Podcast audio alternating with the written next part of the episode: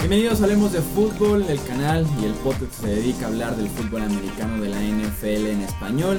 Yo soy Jesús Sánchez y es un placer darles la bienvenida a otro episodio más de cara al draft de la NFL 2018, esta vez enfocándonos ya en el costado defensivo y específicamente en los tackles en el interior de la línea defensiva, una clase que tiene buen talento de primera ronda eh, que estaremos analizando en los próximos minutos.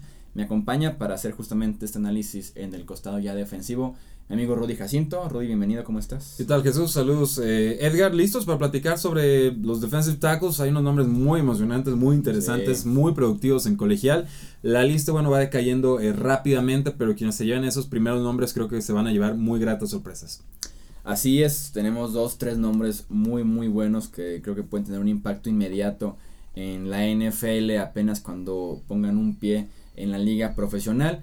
En los controles operativos está también mi amigo Edgar Gallardo. ¿Cómo estás, Edgar? Muy bien, ya listos y emocionados con este cambio al costado defensivo, a ver qué nos trae el, draft. Sí, que a mí me gusta más el costado defensivo, creo, que el, que el ofensivo. ¿Para este año o siempre para analizar? En, general, en general, como.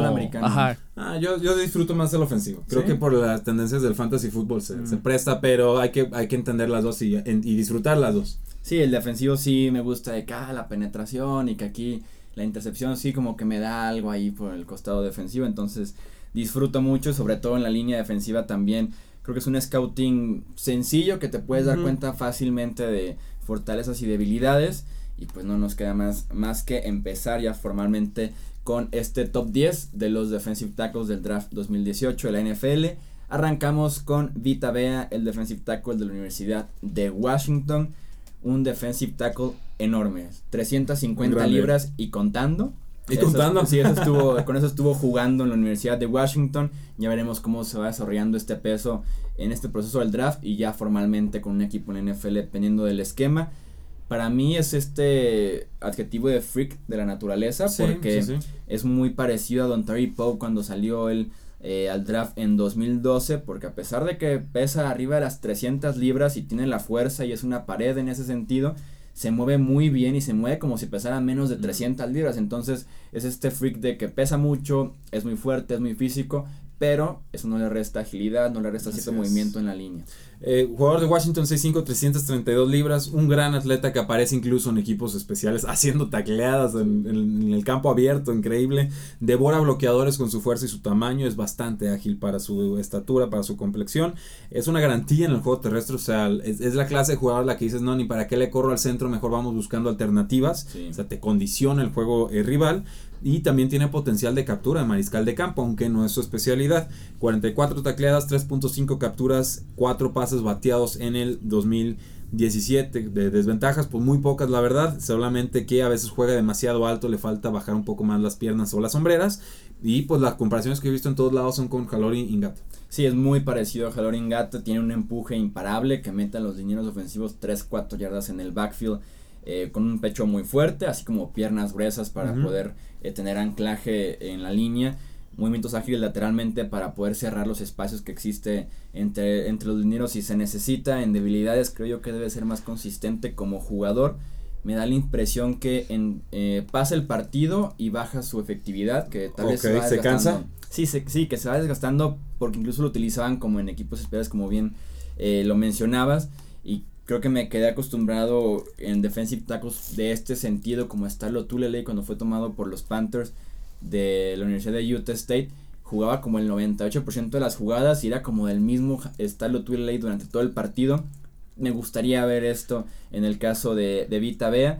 Creo que de momento abusa de su fuerza, no tiene muchos movimientos eh, para hacer un buen pass rush, para, para poder utilizar sus brazos, un giro, no sé, tener como más repertorio de movimientos para llegarle al coreback. Y por lo mismo de que abusa de su fuerza, eh, se ve seguido en el suelo. O sea, que a veces como que usan su fuerza en su contra y termina en el suelo. Tal vez sea aspectos pequeños que puede mejorar conforme avance su carrera en la NFL. Sin duda alguna va a ser su primera ronda y seguramente top 20 en el draft. Sí, tendría que serlo, tendría que serlo. El talento la merita, no es la posición más valiosa de la NFL, la de no tackle, seguramente, pero eh, cuando hay un talento así que no es generacional, pero está un peldaño por debajo, eh, vale la pena hacerlo apuesta.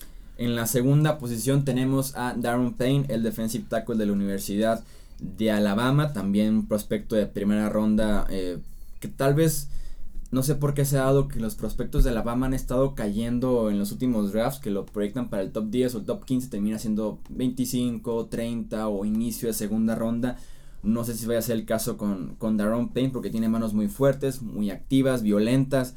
Eh, que me parece la mejor combinación esta de manos fuertes, activas y violentas, fuertes para evitar que los ofensivos te puedan quitar eh, las manos que ya tienes puestas en él, activas para que sean una pesadilla en movimientos y poder eh, aprovechar también la misma violencia para que en tus movimientos puedas deshacerte del bloqueo en cuestión de segundos, creo que tiene la aceleración y el arranque para meterse entre defensivos en cuanto, perdón, entre ofensivos en cuanto inicia el snap aunque también puede comerse bloqueos y dejar a sus linebackers limpios. Creo que fue el caso, porque en Alabama vemos dos linebackers destacados y mucho ese trabajo fue gracias a Darren Payne. Sí, es un jugador 6'2", 311 libras, de velocidad y atleticismo desmedido en realidad, pesaba 350 libras cuando llegó a Alabama, ahorita ya está en las 311.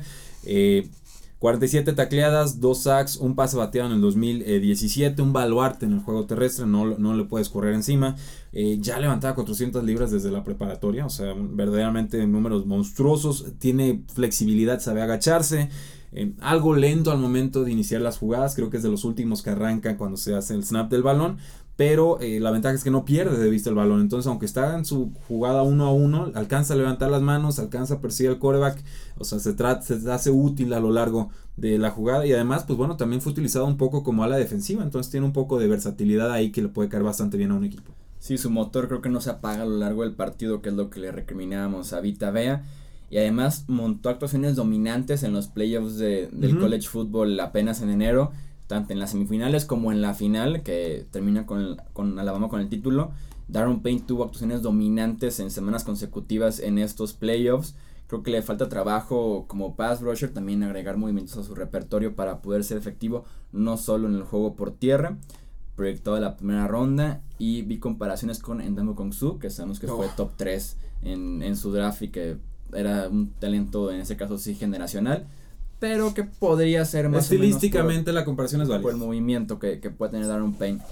Pasamos al, al, tercer puesto que le pertenece a Taven Bryan, el defensive tackle de la Universidad de Florida, con un físico interesante, porque no es este defensive tackle de 300 libras, es debajo de 300 libras, muy alto, largo de extremidades, que podríamos compararlo incluso como un físico de JJ Watt sin tanta fuerza y físico como tiene ya a esa altura JJ Watt. Y la ventaja de Brian es que puede ser muy atractivo para diferentes esquemas, porque puede jugar defensive end en un esquema 3-4 o puede jugar como defensive tackle o incluso como defensive end en uno que otro paquete en defensivas 4-3. Y por esto mismo yo estuve leyendo que de pasar de ronda 2 como proyección, ya se habla de él como una sorpresa en la ronda 1 el próximo 26 de abril. Sí, y hay muchos jugadores no tacos penetradores que le llegan al mariscal de campo que no están por encima de las 300 libras. Y Aaron Donald sería el primero y más importante de ellos. Un jugador, eh, pues 6'5, 191 libras está rara en la complexión, o sea, es más alto, pero no tratado, digamos, como el físico que se esperaría. Un excelente scouting combine que tuvo, se vio toda su movilidad, se vio toda su versatilidad. 40 tecleadas, 6 para pérdida, 4 sacks en el 2000. 17, eh, yo lo vi comparado con Derek Wolf de los eh, Denver Broncos. Algunos buenos atreven a compararlo con, con JJ Watts. Es explosivo, se sabe quitar bloqueadores. Llegó tarde a jugar fútbol americano. O sea, es un jugador que se incorporó, digamos, a la disciplina del fútbol americano en años eh, tardíos. Y creo que esto se nota en sus instintos de fútbol. O sea, se ve todo el potencial, pero todavía se ve que le falta como el jugar en automático.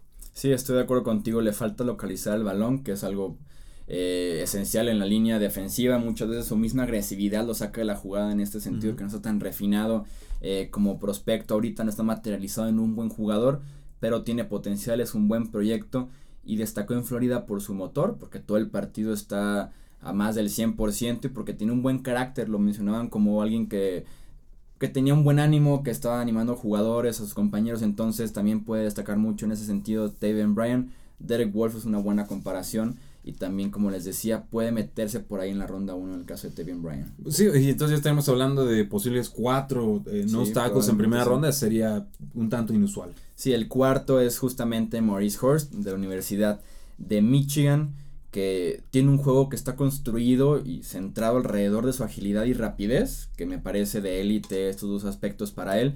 Tiene un centro de gravedad muy bajito, por lo mismo de que no es un defensive tackle tan alto, juega con mucho balance, lo cual ayuda muchísimo en la línea defensiva. Con el asterisco y por ahí con una debilidad importante de que no pasa un examen médico en el Scouting Combine por una condición en el corazón, que ya después sí fue dado de alta por diferentes equipos, por la misma universidad y pudo participar en el Pro Day de Michigan. Sí, eh, primer paso muy explosivo, un apalancamiento fenomenal, eh, tiene movimientos como de contraataque bastante, bastante buenos, 292 libras 6-1. Eh, la situación cardíaca al Comen, pues bueno, que no es un tema recurrente obviamente, pero confiemos en el, en el parte médico. 56 tacleadas, 12.5 para pérdidas, un pase bloqueado y 5 capturas en el 2017, un jugador bastante productivo. La desventaja, pues bueno, volvemos al tema del tamaño, ¿no? Pero también depende mucho del esquema en el que lo quieras utilizar. Él sí podría tener un físico muy similar a Aaron Donald. Es 6'1, 280, 290 por por, Porque es más bajo de, más altura. Bajito. Más bajito, pero que hemos visto cómo Donald aprovecha esa misma diferencia de altura con los dineros ofensivos y su explosividad y agilidad para poder encontrar espacios en, en la línea ofensiva. Hurst además tiene un esfuerzo cada jugada increíble, lo ves haciendo tacleadas a pesar de que el ofensivo ya está 5 o 10 yardas alejado de la línea de golpeo. Normalmente está cerrando para hacer la jugada en el caso de Maurice Hurst. Es un, fue líder en un programa muy importante como lo puede ser Michigan. Como debilidad, además de las que mencionábamos ya, fue parte de una rotación en la línea defensiva de, los Wolverines. No siempre estuvo en el 100% de las jugadas o en un porcentaje alto semana a semana. Era parte eh, por ahí de una rotación en Michigan. Pasamos al quinto puesto que le pertenece a Tim Settle, el defensive tackle de la Universidad de Virginia Tech. También un obstáculo gigante, 330 libras con potencial creo yo de ser dominante porque lo mostró por momentos en Virginia Tech, pero no siempre fue la constante con Team Settle. Sí, un jugador 6'3", 29 libras, 36 tacleadas, 12 y media para pérdida, 4 sacks, un pase bateado, o sea, son números bastante, bastante fuertes. Como sobre todo si lo comparamos contra el 2016 en las que solo tuvo 17 tacleadas y 0 capturas. Entonces estamos hablando de un nivel de producción bastante más notable en el 2017. Tiene explosividad, tiene balance, agilidad impropias para su tamaño. Eh, es un ancla en las jugadas de corrida, o sea, protege bien las jugadas de corrida y a veces hasta llega a colapsar el bolsillo. Entonces sí fue uno de los nombres más interesantes para mí de esta lista. Sí, tiene muchísima fuerza para empujar también dobles eh, equipo en el backfield, con todo y que tenga dos líneas ofensivos, suele hacer la diferencia eh, Team Settle. Sorprendentemente es ágil, o sea, se mueve decentemente bien para ser un jugador de 330 libras. Le falta también materializarse eh, como jugador defensivo. Y también creo yo que una debilidad importante es que a veces pierde el balón en el backfield, entonces sigue empujando hacia adelante cuando el balón ya está en el extremo, ya el pase ya se hizo y sigue empujando. Sí, él sigue empujando. Le falta por ahí ubicar mejor el balón para ser incluso más efectivo en el costado defensivo.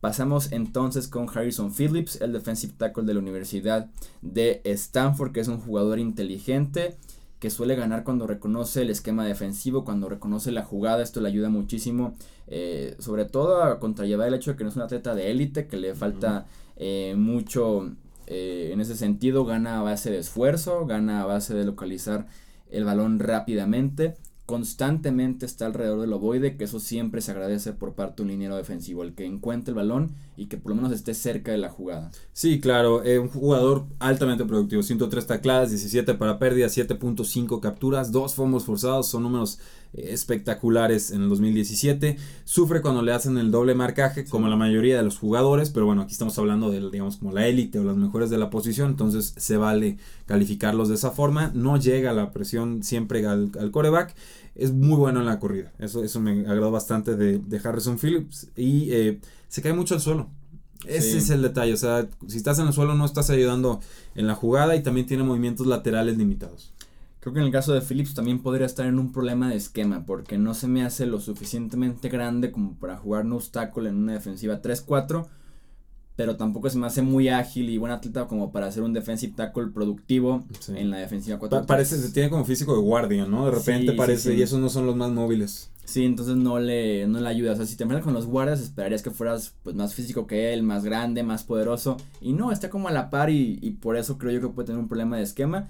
Pero puede existir un equipo que le puede encontrar un buen lugar o que lo puede estar moviendo para explotar eh, por ahí sus mejores cualidades.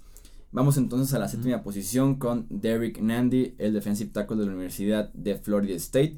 También excelente para defender el juego por tierra, tiene una base muy fuerte, creo yo, para no ser movido eh, por los ofensivos. Tiene buenos instintos para encontrar también el balón en el backfield y poder encontrar también el ángulo para afectar bien la jugada, bueno para sostener bloqueos dobles ahí en Florida State. Sí, jugador 6'1, 317 libras, buena fuerza y agilidad, eh, un tamaño un tanto limitado para la posición. Eh, buen motor, o sea, es otro de estos jugadores que no paran, no paran, no paran, eh, no deja de, mover los pies. Yo creo que aquí ya nos estamos metiendo en terreno de tercer día, ¿no? finales de tercera, inicios de cuarta, pero eh, jugador productivo con Florida.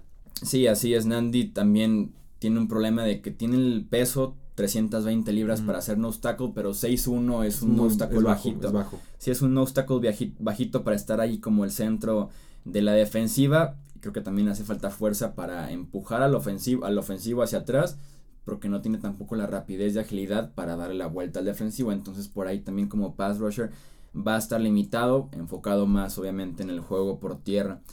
Pasamos entonces a la octava posición, nos, nos encontramos con Nathan Shepard de la Universidad de Fort Hays State.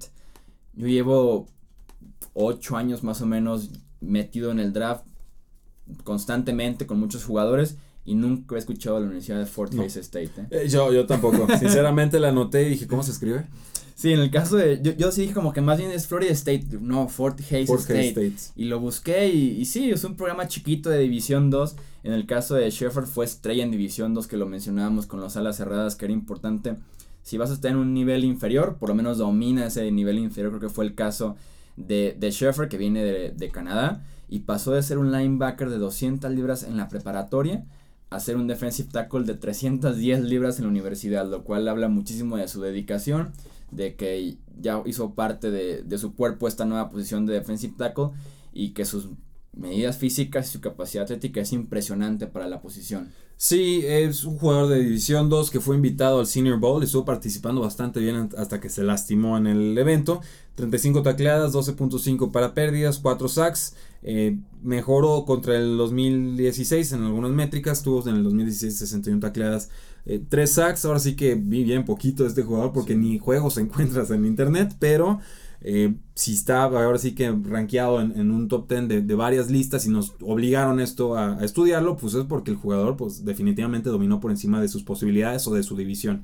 Y no se sorprendan porque luego ahí salen las gemas ocultas, ¿no? De dónde salió y ustedes ya lo habían escuchado el nombre por, por, estar sintonizados, digamos, al, análisis un poquito más profundo.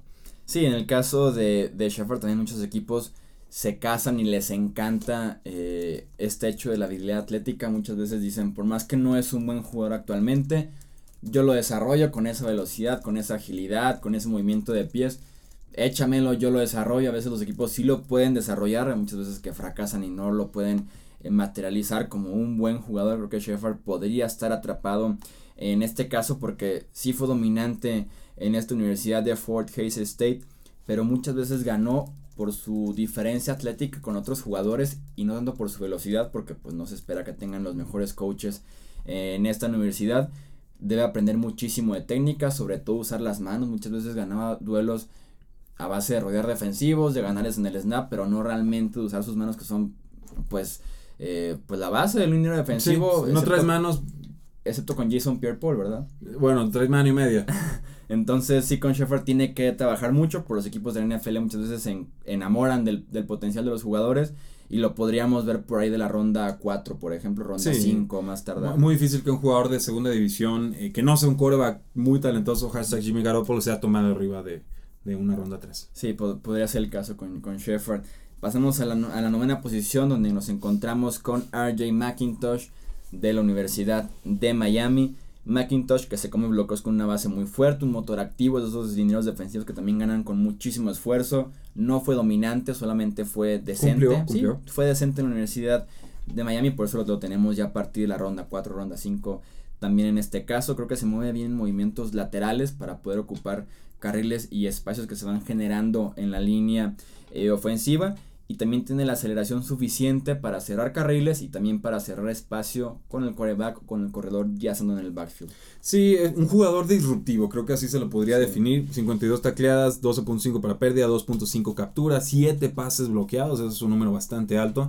Volvemos a esta idea de los jugadores altos que están por debajo de las 300 libras, el caso de, de McIntosh, el jugador de Miami, y pues bueno, también forzó un fumble por ahí.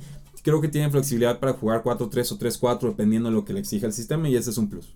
Sí, en, las comparaciones son muy reales con Mario Edwards, que también llegó a la, llegó a la NFL debajo de 300 libras con fuerza para jugar defensive tackle, velocidad para jugar defensive end.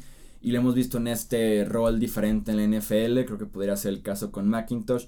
Y para cerrar el top 10 de defensive tackles en el próximo draft de la NFL nos encontramos con Brilliant Speaks, el defensive tackle de la Universidad de Ole Miss, que también tiene la versatilidad para jugar en diferentes puestos de la línea defensiva. Así fue utilizado justamente eh, en Ole Miss.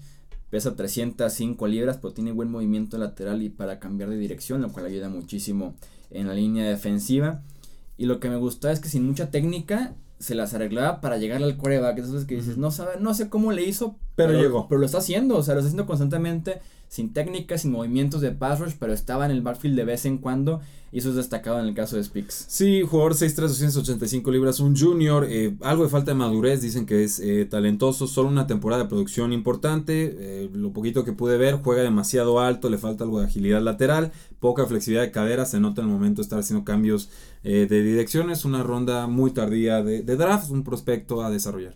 Sí, hay que pulir mucho su técnica, su estilo defensivo en general pasó de tener un muy buen partido a desaparecer en el siguiente partido o en dos, tres semanas desaparecido. Entonces, en ese sentido debe ser más consistente porque, como les decía, se basa a veces en instinto y en naturaleza para a veces con, para jugar en la posición, lo cual ayudará mucho a un buen entrenador para poder desarrollarlo y, y sí veremos cómo encajan los esquemas defensivos de la NFL como un defensive tackle de 300 libras, ver en dónde lo pueden utilizar porque como les decía, en Ole Miss jugó en diferentes puestos de la línea defensiva y, veremos ya a partir de la ronda 4, ronda 5 que también pueda, pueda ser tomado este caso de, de Speaks. Así es.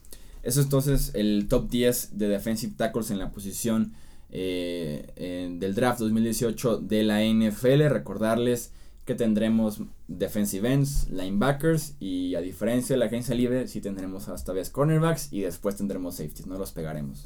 ¿Pateadores? Pateadores no tendremos. ¿Qué, ¿Qué, es eso? Tampoco ¿Qué, ¿Qué es eso? No, nada. Mm, ok, bueno ni punters ni nada. No, no, ni, ni gunners, regresadores. De hecho, de hecho creo que ni entran al draft, ¿no? si no, no, no te creas. Luego, Joe Cardona, long snapper, Patriotas, quinta ronda de la Universidad de Navy puros jugadores que estén en el campo más de que tienen alma. sí, que tienen alma. Jugadores con alma. Ah perdón ok. que se ganen su casco y sus sombreras. Exacto. Ah va. Sí no seguro juegan de gratis eso. sí. Perfecto. definitivamente. Edgar muchísimas gracias por estar en los controles operativos. Muchas gracias Jesús. Muchas gracias Rudy. Rudy muchísimas gracias. No al contrario síganos reseñen en iTunes suscríbanse desde el celular para que no tengan que estar buscando el programa. Nos ayuda muchísimo a crecer. Sí, y compartan con amigos que les gusta el NFL o que estén aprendiendo, también nos ayuda muchísimo. Recordarles, Facebook y Twitter tenemos el sorteo del balón del Super Bowl 52. Desde Minnesota lo trajimos, así que entren en redes sociales, las encuentran en la descripción del canal, de aquí abajo de los videos de YouTube para que entren al sorteo, participen y ojalá ganen. Yo soy Jesús Sánchez, hablemos de fútbol, nos escuchamos entonces en el siguiente episodio con más análisis previo al draft de la NFL. Hasta luego.